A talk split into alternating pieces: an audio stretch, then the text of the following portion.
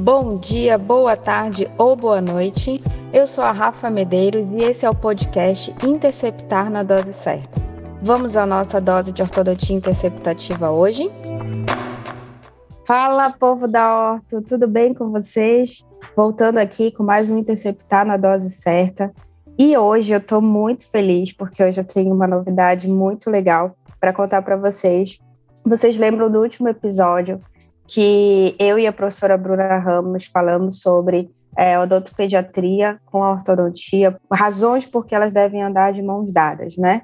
E depois daquele episódio, né, a gente percebeu que a gente deu um match, né? Eu e a Bruna. Eu achei que fluiu muito legal o papo, a gente aprendeu bastante com ela, ter outras experiências, ter outro profissional, principalmente a Bruna, que é da odontopediatria há um bom tempo. Eu acho que ela vem só para somar. Então, depois daquele episódio, eu convidei a professora Bruna a fazer parte oficialmente do Interceptar na Dose Certa.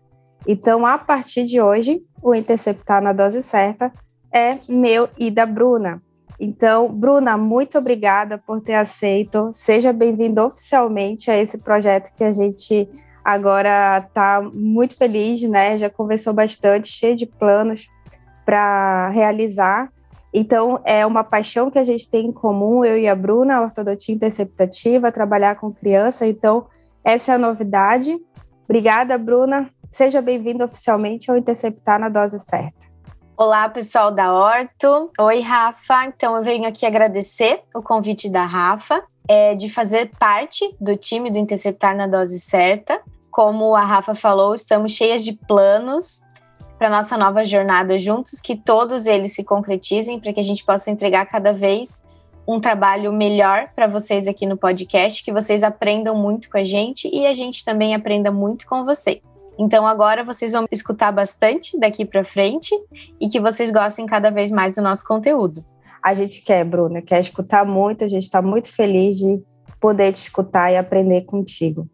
É, então, não, se vocês, não sei se vocês ouviram, eu espero que sim, mas se não ouviram, voltem o podcast sobre ortodontia e odontopediatria, razões por que devem andar de mãos dadas, né? E lá a gente foi terminando o podcast falando sobre colaboração, que é algo que a gente precisa muito na ortodontia, tanto a corretiva quanto a interceptativa, né? Dentro da interceptativa, a gente tem é, aparelhos fixos e removíveis. E a gente sabe que os dois são muito bons, porém, o removível a gente conta com algo muito importante, que é o chamado colaboração. E no último episódio, né, Bruna, a gente falou, poxa, esse assunto é tão importante no nosso dia a dia clínico que eu acho que merece um episódio só sobre colaboração. Afinal, é algo que a gente vê no dia a dia e é comprovado nos estudos é que quando a gente passa o aparelho, é, é, planeja o tratamento, entrega, é, instala o aparelho na criança, um removível, né? Na maioria das vezes é, o paciente nunca usa o tempo que realmente a gente recomenda, né? Como eu falei, isso está é, mostrado na literatura também. Então, a gente vai conversar sobre isso hoje, sobre formas de como melhorar, o que, que a literatura tem explicado para a gente, o que, que a gente tem de dados, né? na hora de escolher o tratamento e indicar para cada criança, até porque a gente tem aí também faixas etárias diferentes, né? A gente trata desde criança é, bem pequena, 5 anos, até ali a pré-adolescência, entre 11 e 13 anos. Então, para falar desse tema colaboração, a gente viu um artigo muito interessante, né, feito por um grupo de pesquisadores de Londres e da Suíça, em que eles comparar os efeitos dentários e esqueléticos do uso do Twin Block, quando ele é prescrito no uso integral ou parcial. Esse trabalho é bem legal, né, Bruna? Porque ele faz numa faixa etária de 11 a 13 anos. Isso, Rafa. Esse artigo é um artigo muito interessante porque ele buscou um grupo de crianças de 11 a 13 anos para avisar o quão colaborativa elas estavam sendo no tratamento sobre o tempo de uso mas as crianças não foram avisadas que elas estavam sendo monitoradas ou não, o que gera para gente um dado muito fiel, né? Que o grupo de crianças que colaborou não colaborou porque sabia que estava sendo monitorado, mas sim pela forma como eles utilizaram. E o que, que essa equipe de pesquisadores usou para dividir esses grupos de criança, né? Então, eles dividiram basicamente em dois grupos: um grupo que teria indicação de usar o Twin Block por 12 horas, e um grupo que teria indicação de usar o Twin Block por um período integral, para ver se haveria diferença, tanto na colaboração quanto nos resultados. Então, o que, que a gente observa? Que o grupo de crianças que foi indicado o uso parcial, ou seja, o uso por 12 horas, foi mais colaborador para tentar atingir a média de horas que foi sugerido, né? Então, o grupo parcial, ele usou uma média de 8.7 horas o aparelho, que é 73% do tempo que foi indicado. Já o grupo que tinha sido orientado a usar em período integral, usou aproximadamente 12 horas, o que daria 51% do tempo sugerido, ou seja, metade. Então, com esse resultado, a gente é, observa que as crianças que foram indicadas a usar parcialmente o aparelho foram mais colaboradoras. Elas tentaram atingir o tempo que tinha sido solicitado, que era de 12 horas. Já as crianças que teriam que usar o dia inteiro usaram é, praticamente metade do tempo que tinha sido indicado, né, Rafa? Sabe o que, que eu acho interessante nisso, Bruno? É, a gente vai comentar também depois de um outro artigo que a gente leu sobre colaboração, em que a gente percebe que crianças mais novas colaboram mais. Então, assim, é, como esse, esse artigo desse grupo de pesquisadores mostra crianças entre 11 e 13 anos, a gente sabe que já é uma idade meio pré-adolescente, né? Que é uma idade um pouco mais difícil, que já tem a questão também da escola, a questão da estética é mais aguçada. É, então, eu acho que isso, esse dado é muito importante para a gente no dia a dia clínico, para de repente a gente, se tiver diante de uma criança é, entre 11 e 13 anos, repensar essa questão se realmente a gente deve pedir para que ele use, por exemplo, o Twin Block o dia inteiro, porque talvez a gente pedindo para usar menos tempo, isso estimule mais a criança a usar, como o trabalho mostrou que é, eles usaram 73% do tempo, né? Muito mais do que aqueles que a gente pediu para usar o dia inteiro. Então, eu acho que é uma questão muito também de olhar a idade. Claro, Rafa. E o que, que a gente consegue ver? Essas crianças, elas já estão, né, com a idade um pouco mais avançada, elas também já estão socializando muito mais. Então, gera um desconforto para às vezes para falar ou às vezes para que eles vão no cinema com os amigos, vão em algum encontro. estar com o aparelho é um incômodo. Então, talvez se a gente ajustar na rotina daquela criança um uso por 12 horas, usar quando está em casa, usar para dormir, é, em momentos em que ela não está socializando, aí às vezes compensar um pouco mais no final de semana quando estiver em casa, a gente vai obter melhores resultados de colaboração e o que o artigo mostrou para a gente também, né, Rafa, é que em relação ao resultado que se esperava de um Twin Block, ele não houve diferença significativa entre quem usou o período integral e quem usou apenas parcial. Então, se a gente vê que o resultado é, final do objetivo do meu aparelho não foi afetado por usar por menos tempo, por que não ajustar na rotina da criança para que ela seja indicada a usar mais horas e ela daí participe desse processo. Ela vai se sentir mais estimulada, ela vai ter um incentivo maior de que não, ela não precisa estar com aquele aparelho o dia inteiro, mas ela vai usar muito bem durante as horas que está sendo indicado. Essa é a parte mais legal do trabalho, ver que não houve diferença, né? Estatística e clinicamente, ele até fala que o overjet é, diminuiu em 7 milímetros do grupo que usou 22 horas, né? E 6,5 do que usou 12 horas, né? O que foi indicado usar 12 horas. E isso estatisticamente não foi é, significante, né? Estatisticamente e nem clinicamente. Lembrando, tá, pessoal, que esse artigo ele está falando do Twin Block, tá? Ele não foi um, um estudo feito exatamente com este aparelho.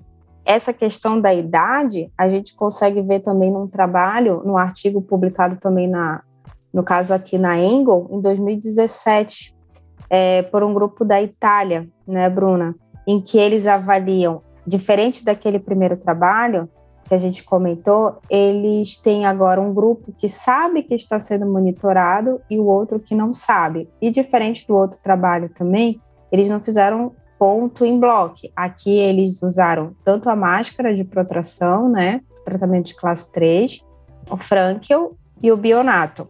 E aqui eles avaliaram a idade e avaliaram essa questão da criança saber ou não que estava sendo monitorada, né, Bruna?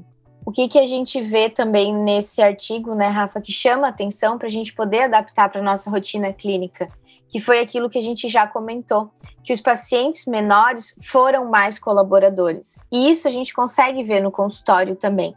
A criança, quando ela é menor, ela tem seis anos, às vezes cinco, sete, ela é mais participativa no tratamento, porque ela ter um aparelho é uma novidade entre o meio social que ela está inserida.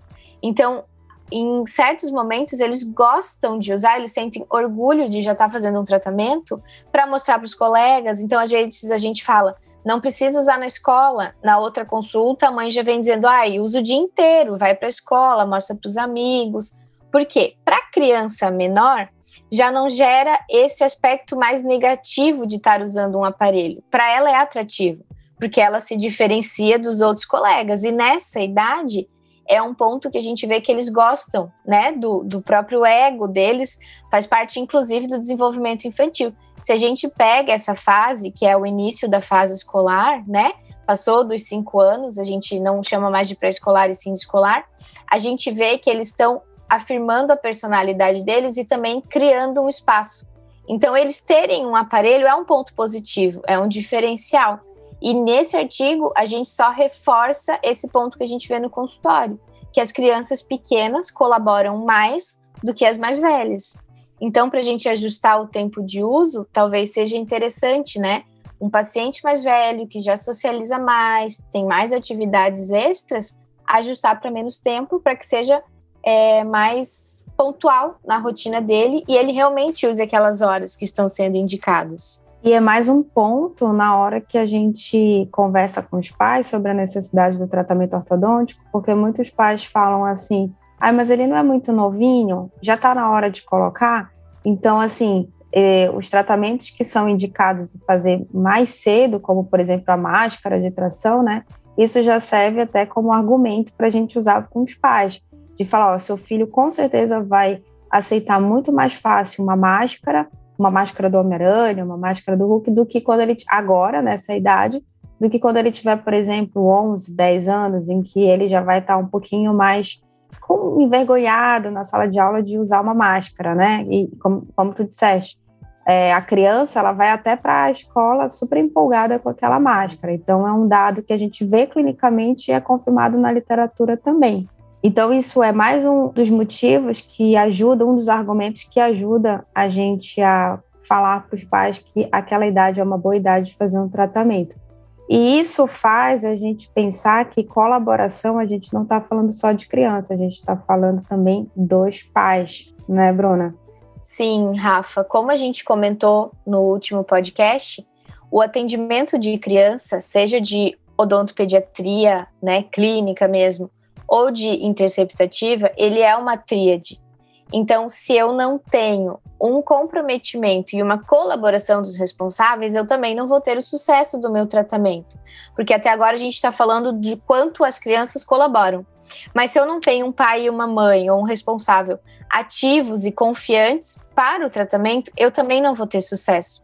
Porque mesmo que a criança colabore, que ela esteja disposta ao tratamento dela, vão ter momentos, por ela ser criança, que ela vai falhar na adesão.